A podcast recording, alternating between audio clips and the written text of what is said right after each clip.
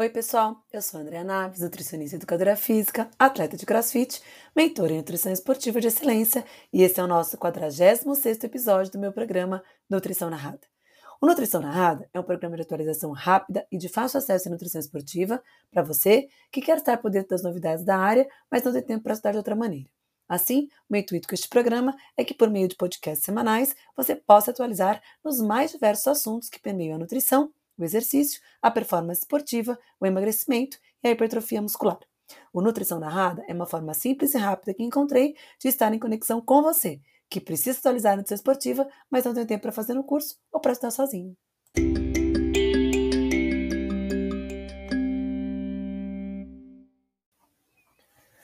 O tema do nosso podcast de hoje é sobre o timing da ingestão de carboidratos para exercícios resistidos. No podcast anterior, a gente falou da importância dos carboidratos para exercício de endurance, e esse é um tema amplamente discutido na literatura científica. Existem inúmeros estudos mostrando a importância da ingestão de carboidrato antes, durante e depois de exercício de endurance, tanto para a melhora da performance esportiva, como para recintos de glicogênio muscular e potencialização das adaptações metabólicas associadas ao treinamento de endurance. Porém, quando a gente fala em treinamento resistido, treinamento de força, treinamento de musculação, o nome que vocês quiserem dar, a gente tem pouquíssimos estudos na literatura que focam no time de carboidrato para esse tipo de exercício. Mas antes da gente falar da questão do carboidrato, eu queria pontuar com vocês aqui qual é o tipo de exercício que a gente está conversando. Então, a gente está falando sobre o treinamento resistido. Na literatura científica, ele se coloca como resistance training. Então, a tradução seria um treinamento de resistência, mas isso se confunde um pouquinho com o treinamento de endurance ou de resistência aeróbica que a gente tanto fala. Por esse motivo, a gente chama de treinamento resistido, aquele treinamento focado para adaptações do treinamento de força, do treinamento de potência, ou que focam em hipertrofia muscular ou até mesmo na resistência muscular. Existem inúmeras maneiras de você organizar um treinamento resistido, seja com foco na força, na potência, na resistência muscular ou na hipertrofia. Existem inúmeras maneiras desses treinamentos serem prescritos. Não é o nosso objetivo aqui ficar falando sobre isso hoje, mas é importante que você entenda que um treinamento de força, prioritariamente de força, ele está relacionado a um número de repetições que vai de duas a seis repetições dentro do treinamento. Essas são as, as orientações que eu estou colocando aqui para vocês, são as orientações do National Strength and Conditional Association, NSCA, que traz as bases para o treinamento de força e é um manual de condicionamento físico geral, especialmente para o treinamento resistido, tá? Então, o treinamento de força, ele compreende ali mais ou menos de duas a seis repetições por série. Não quer dizer que as outras variáveis, como potência, hipertrofia resistência muscular, não estejam sendo trabalhadas, mas elas vão, vão ser trabalhadas, claro, com menos predominância. A predominância vai ser treinamento de força. Quando a gente pensa em treinamento de potência, geralmente o número de repetições por série vai de 2 a, de duas a cinco repetições. Se confunde um pouquinho ali com o treinamento de força, tá? E também não quer dizer que as outras capacidades não estejam sendo trabalhadas, mas o foco aqui é o treinamento de potência. O treinamento de hipertrofia, ele é um treinamento de força, né? Ele é um treino que foca a, a questão do treinamento resistido e vai de 6 até 12 repetições por série tá? E o treinamento de endurance compreende aproximadamente de 13, 12, 13 até mais de 20 repetições por série. Então, só para vocês entenderem que esse treinamento resistido que a gente está falando, ele pode ser prescrito de diversas maneiras, em número de repetições por série, focando determinadas capacidades, sejam a melhora da força, seja a melhora da potência, ou da hipertrofia, ou da resistência muscular, todos são categorizados como treinamento resistido. O que muda, então, é o número de séries, desculpa, o número de repetições por série, o volume de séries que está sendo trabalhado, o percentual da carga máxima que está sendo trabalhado. Tudo isso vai dar uma maior caracterização e um refinamento para esse treinamento resistido, tá? Uh, o American College of Sports Medicine também é, classifica ali os treinamentos de acordo com a capacidade do indivíduo que está sendo treinado. Se ele é um novato, se ele é intermediário, ou se ele é mais avançado. Ele coloca, inclusive, em percentual da carga. Por exemplo, indivíduos novos, né, novatos, que estão começando o treinamento de força, trabalhariam ali em torno de 60%, 70% da carga máxima. Intermediários com 70% a 80% e avançados acima de 80% da carga máxima. Claro que isso depende né, do objetivo que está sendo trabalhado ali. Uh, e aqui a ideia é treinar força e potência, né? Então, nesses percentuais de carga, a ideia é trabalhar força e potência. Então, 60% a 70% da carga para indivíduos mais que estão começando, iniciando, 70% a 80% da carga para indivíduos intermediários e acima de 80% da carga para aqueles indivíduos mais avançados, isso para treinos de força e potência. O número de repetições vão ficar ali entre 3 a 6 repetições é, por série, de 3 a 6 séries, né, com 3 a 6 repetições, tá? Os intervalos de 1 a 2 minutos e pelo menos de duas até é, duas a três vezes por semana para os indivíduos mais jovens, mais iniciantes e sedentários, ou desculpa, iniciantes e intermediários, né? E de quatro a seis por, vezes por semana para indivíduos mais avançados. O treinamento de endurance, por exemplo, ele vai compreender ali de 50% a 70% uma repetição máxima para indivíduos que estão iniciando e intermediários e até acima de, 80, de 30% a 80% para indivíduos mais avançados. Vão ser ali de três séries, mais ou menos, 10 a 15 repetições para os intermediários e os iniciantes, ou até mais de 25 repetições para os indivíduos mais avançados, intervalos ali de 1 a 2 minutos entre as séries, e também duas a três vezes por semana para indivíduos que estão iniciando, duas a quatro vezes por semana para intermediários e até seis vezes por semana para indivíduos mais avançados. Então, dessa maneira, a gente vai tentando encontrar né, qual é o tipo de treinamento resistido que o nosso paciente está fazendo. Então, uma das coisas que eu sempre falo aqui para vocês é o quanto é importante entender de exercício. Então, se eu estou falando de treinamento resistido, ah, é treino de musculação, tá? Mas que treino de musculação é esse? É um treino que está focando a força e potência? Então, a gente vai saber isso por percentual da carga, número de repetições por série, número de séries, né? É um treino que foca mais a resistência muscular? Não, é um treino de hipertrofia. Então, todas essas questões, quando eu olho para o número de repetições, intensidade, né, volume de, de, de carga, é, volume de séries, é, intervalo entre essas séries, tudo isso vai me dando as características do treinamento resistido. Então, é muito importante que a gente se atenha a esses dados, né, quando a gente fala de treino resistido, para não generalizar todos os, tipos de, todos os tipos de treino resistido e dizer que tudo é treino de força, porque na verdade não é. Né? A gente pode ter um treino de força, um treino de potência, um treino de força que foca em hipertrofia, porque aumenta um pouquinho o número de repetições e reduz um pouquinho o número de percentual de carga, e uh, a, gente, a gente ainda pode ter um treinamento de resistência muscular. De qualquer maneira, né, a maior parte dos treinos resistidos de força e potência, eles são base para vários tipos de modalidades esportivas, como por exemplo para o futebol americano, para o rugby, para o futebol, para os esportes de quadra, como vôlei, basquete, handebol, para ginástica artística, para esportes de combate, como as lutas, né? Mas também faz parte, né, muito que intrinsecamente, dos treinos de powerlifting, weightlifting, strongman. Uh, as modalidades do atletismo, como arremesso de peso, lançamento de disco, dardo, martelo, é, os, os, os, exercícios de sprints de curta distância, como natação, 25, 50 metros de natação, 100 metros de corrida, ou salto em altura, salto de distância, salto com vara, que são modalidades do atletismo também. Então, esses são exercícios que têm como base força e potência. De qualquer maneira, é, o treinamento de força e potência ele é muito importante para qualquer modalidade esportiva. Até mesmo no exercício de endurance hoje, se fala muito da importância do treinamento de força como base né, é, do treinamento para, inclusive, prevenir lesões, deixar esse atleta mais forte, é, com uma capacidade de tolerar o esforço maior, porque ele vai ter ali um, um estímulo de síntese proteica, maior ativação de fibras do tipo 2, mais tolerância ao lactato, ao acúmulo de hidrogênio intracelular. Então, é muito importante o treinamento treinamento de força num contexto geral, quando a gente pensa em exercício. E não só em, em esporte, mas também na saúde, né? É, cada vez mais a gente tem estudos mostrando que a sarcopenia associada ao envelhecimento é um problema muito grande de saúde pública.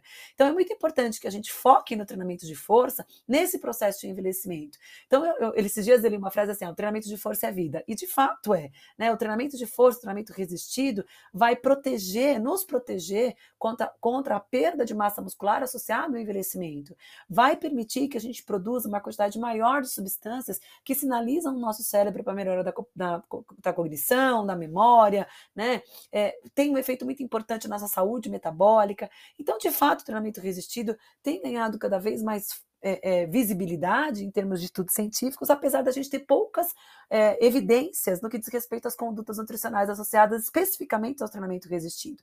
Então, a gente tem aí uma ampla visão do treino de força, do treino resistido, seja como base dos esportes, seja como o esporte em si, né, como por exemplo um atleta de 100 metros rasos, precisa ser forte, né, precisa ter potência muscular, precisa treinar isso para poder correr mais rápido, né, ou ainda como uma questão de saúde que envolve ali, a preservação da massa muscular no processo de envelhecimento. Então vejam o quanto é importante a gente pensar no treinamento resistido e o quanto isso faz sentido no contexto geral, não só do esporte, mas também da saúde e o quanto é importante a gente procurar cada vez mais estudos científicos que direcionem melhor nossas condutas nutricionais a esse respeito, porque senão a gente vive dentro de um mundo de muita moda, muito modismo, né?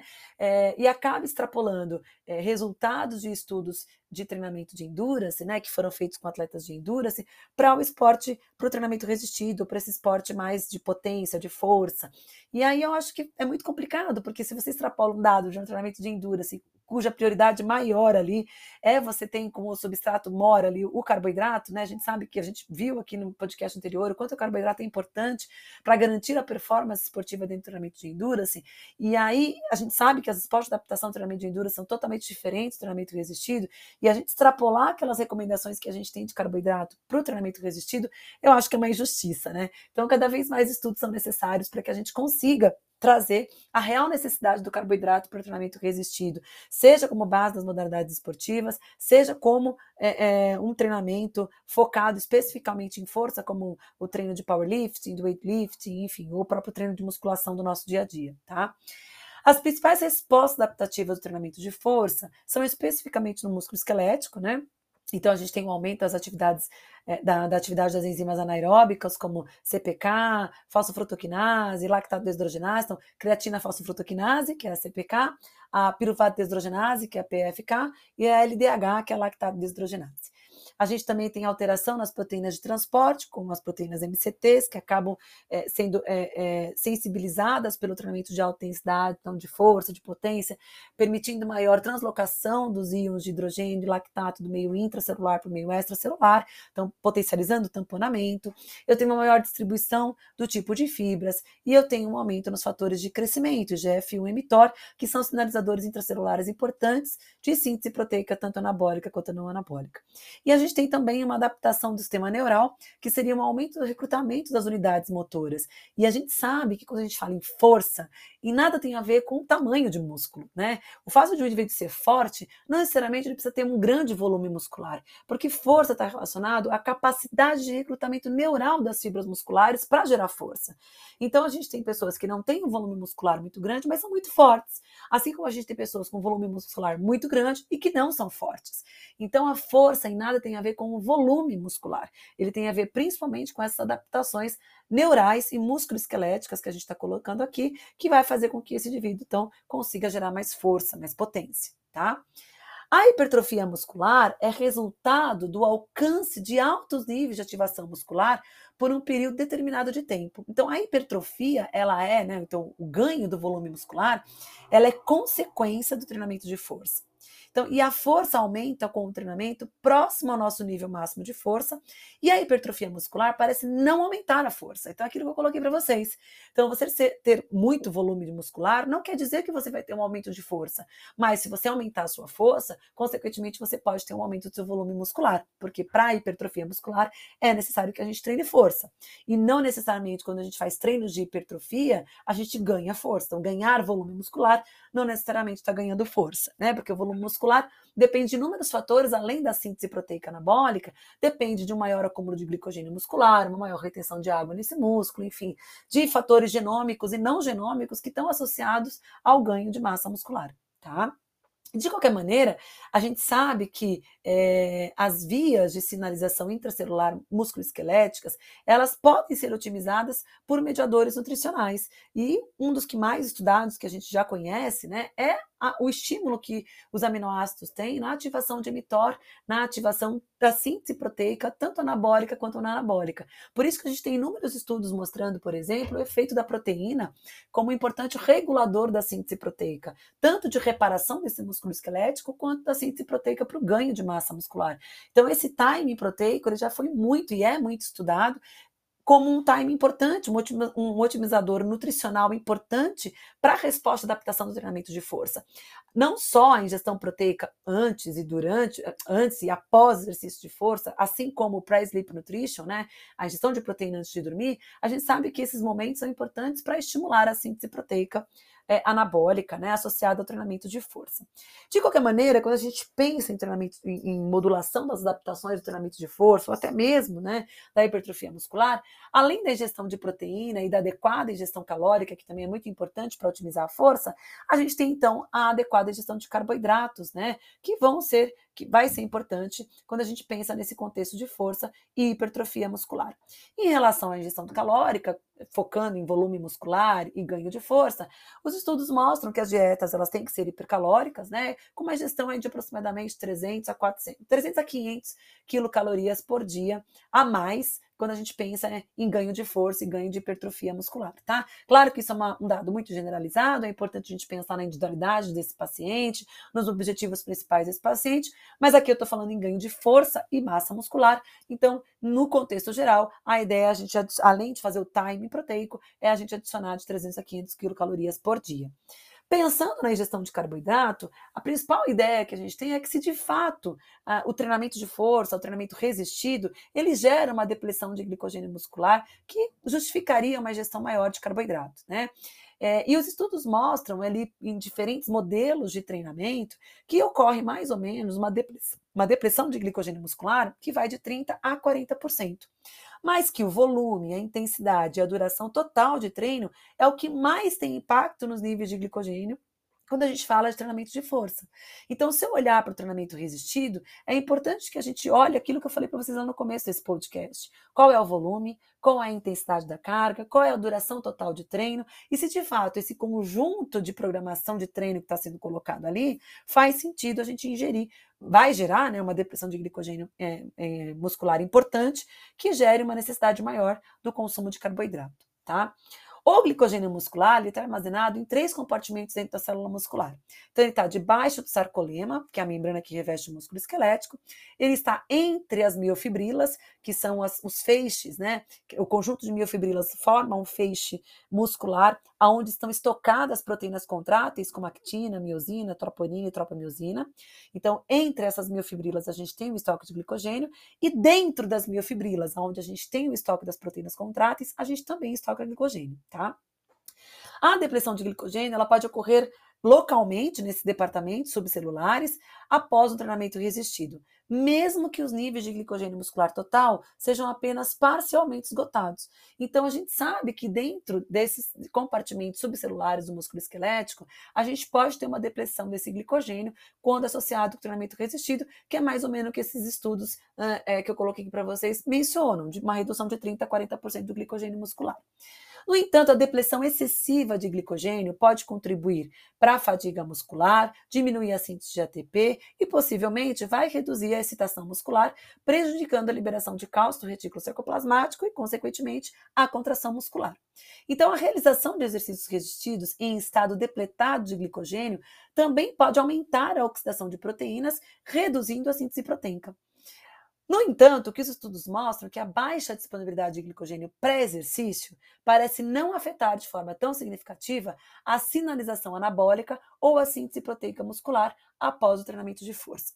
Então, apesar da gente saber que a depressão de glicogênio muscular de forma excessiva pode levar a maior oxidação proteica, uma, pode levar a um catabolismo proteico, pode diminuir uma síntese, a síntese de ATP, diminuir a síntese de proteínas contráteis e também pode diminuir a contração muscular, o que os estudos mais atuais colocam é que você iniciar um treinamento de força, um treinamento resistido, com baixa disponibilidade de glicogênio muscular, isso não tem interferência na sinalização anabólica, ou seja, o exercício físico realizado em estado depletado de glicogênio, o exercício físico de força, de resistido, realizado em estado depletado de glicogênio muscular, não vai interferir naquela sinalização que a gente conhece, de mTOR, por exemplo, GF1, AKT, mTOR, para a síntese proteica anabólica, quando a gente faz um treinamento de força.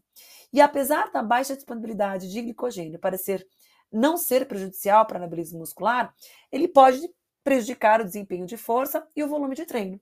Então a gente tem ali uma faca de dois legumes, né? Então assim, ah, então eu posso começar o treino de força, treino resistido sem glicogênio muscular, que isso não interfere no meu ganho de volume muscular. A minha sinalização anabólica está tá garantida. Porém, se eu começar um treinamento resistido sem glicogênio muscular, eu vou ter um prejuízo no desempenho de força e, não, e vou tolerar menos o volume de treinamento, porque o volume de treino é um fator importante para gerar uma depressão de glicogênio muscular. E além disso, indivíduos engajados em treinamento de força, eles podem alcançar resultados de trabalho mais alto durante o exercício e ter uma capacidade maior de armazenar o glicogênio muscular em comparação com indivíduos não treinados. Então, talvez por isso, indivíduos mais treinados, quando começam a fazer o treinamento resistido em estado depletado de glicogênio, eles não tenham tanta interferência na sinalização anabólica, como indivíduos não treinados teriam, tá? Então, essa é uma outra questão, olhar para o treinamento e ver se esse indivíduo é um indivíduo mais treinado ou menos treinado para o treinamento resistido. Indivíduos treinados podem necessitar de maior ingestão de carboidratos para otimizar o desempenho, embora o status de treinamento não pareça influenciar o nível relativo de depressão de glicogênio após determinado treino resistido. Então, aquilo que eu falei para vocês, apesar de um indivíduo treinado ter uma capacidade maior de armazenar mais glicogênio, se ele fizer o treino em estado depletado de glicogênio, ele não tem tanta interferência na sinalização, na sinalização anabólica. No entanto, ele pode necessitar de uma maior ingestão de carboidrato para tolerar maior volume de treino ou para des desenvolver maior, eh, desenvolver mais, né, a sua capacidade de força, tá? Revisões anteriores recomendam, recomendam que a ingestão de carboidrato de 8 a 10 gramas de carboidrato por quilo de peso por dia durante exercício aeróbio pesado, anaeróbio pesado. Né? Então, existe uma recomendação de 8 a 10 gramas de carboidrato por quilo de peso quando você faz um treinamento resistido muito pesado. Outros estudos recomendam de 4 a 7 gramas de carboidrato por quilo de peso para atletas de força, para otimizar o desempenho de força e hipertrofia. Só que essas recomendações estão longe né, das recomendações comuns que a gente tem para atletas de endurance de 6 a 12 gramas de carboidrato por quilo de peso. A ingestão média diária de carboidratos em fisiculturistas, fisiculturistas foi relatado em alguns estudos variar de 2,8 a 7,5 gramas de carboidrato por quilo de peso por dia, em comparação com 4,2 a 8 gramas de carboidrato, é, de carboidrato por quilo de peso por dia em atletas de força. No entanto, nenhuma dessas recomendações ou práticas decorrem de uma revisão sistemática de literatura. A maior parte desses, dessas recomendações vem de revisões narrativas. Então, é importante que a gente tenha ali uma revisão sistemática que avalie a ingestão de carboidratos e, e a influência que ele tem no ganho de força é, e, e no desempenho de treinamento ao longo do tempo. Né? Uh, o que os estudos têm mostrado, na verdade, foi publicado um estudo esse ano, em 2022, foi publicado um estudo muito interessante, fazendo então uma análise sistemática do consumo de carboidratos uh, durante exercício resistido. E a gente sabe que altas ingestões de carboidratos são comumente recomendadas para atletas de vários esportes, incluindo treinos de força, para otimizar o desempenho, como eu coloquei aqui para vocês, né? E como eu abordei no meu último é, podcast, os carboidratos da dieta podem sim melhorar o desempenho dos exercícios de endurance, pois são o substrato de energia muscular preferido em intensidades moderadas a altas. E há muito poucas pesquisas, então, em relação à ingestão de carboidrato para treinos como de musculação, levantamento de peso olímpico, powerlifting, apesar da gente ter essas recomendações gerais que eu coloquei para vocês, que não, que estão longe de ser recomendações específicas, porque partem então de revisões narrativas. Uh, o que a gente tem então dessa revisão sistemática publicada esse ano, em 2022, depois é, eu posso colocar aqui para vocês é, a referência desse artigo, é que eles colocam que a maioria das pesquisas, incluindo todas as comparações isocalóricas, elas mostram é, que, em comparação à baixa ingestão de carboidratos, a alta ingestão de carboidrato não melhora mais o treinamento de força não, nem de forma aguda e nem de forma crônica, quando esse indivíduo está envolvido no treinamento de força. Então, nem a gestão baixa e nem a gestão alta, ou seja, a ingestão alta não vai melhorar mais a performance esportiva no treinamento de força. No entanto, a manipulação de carboidratos ela pode ser benéfica em vários contextos, especialmente quando os indivíduos fazem algum tipo de treino em jejum ou quando eles fazem mais do que 10 séries para o grupo muscular ou quando eles têm dois treinos por dia do mesmo grupamento muscular. Então, a periodização de carboidrato ao redor das sessões de treinamento resistido também é importante, para a gente entender se uh, ocorreu de fato uma depressão de glicogênio que faz sentido a gente fazer essa reposição, ou se eu tenho ali uma, uma, uma, um estímulo, uma adaptação neural, músculo-esquelética, que não interferiu no estoque de glicogênio muscular, não vai interferir no ganho de força e nem na sinalização anabólica, tá?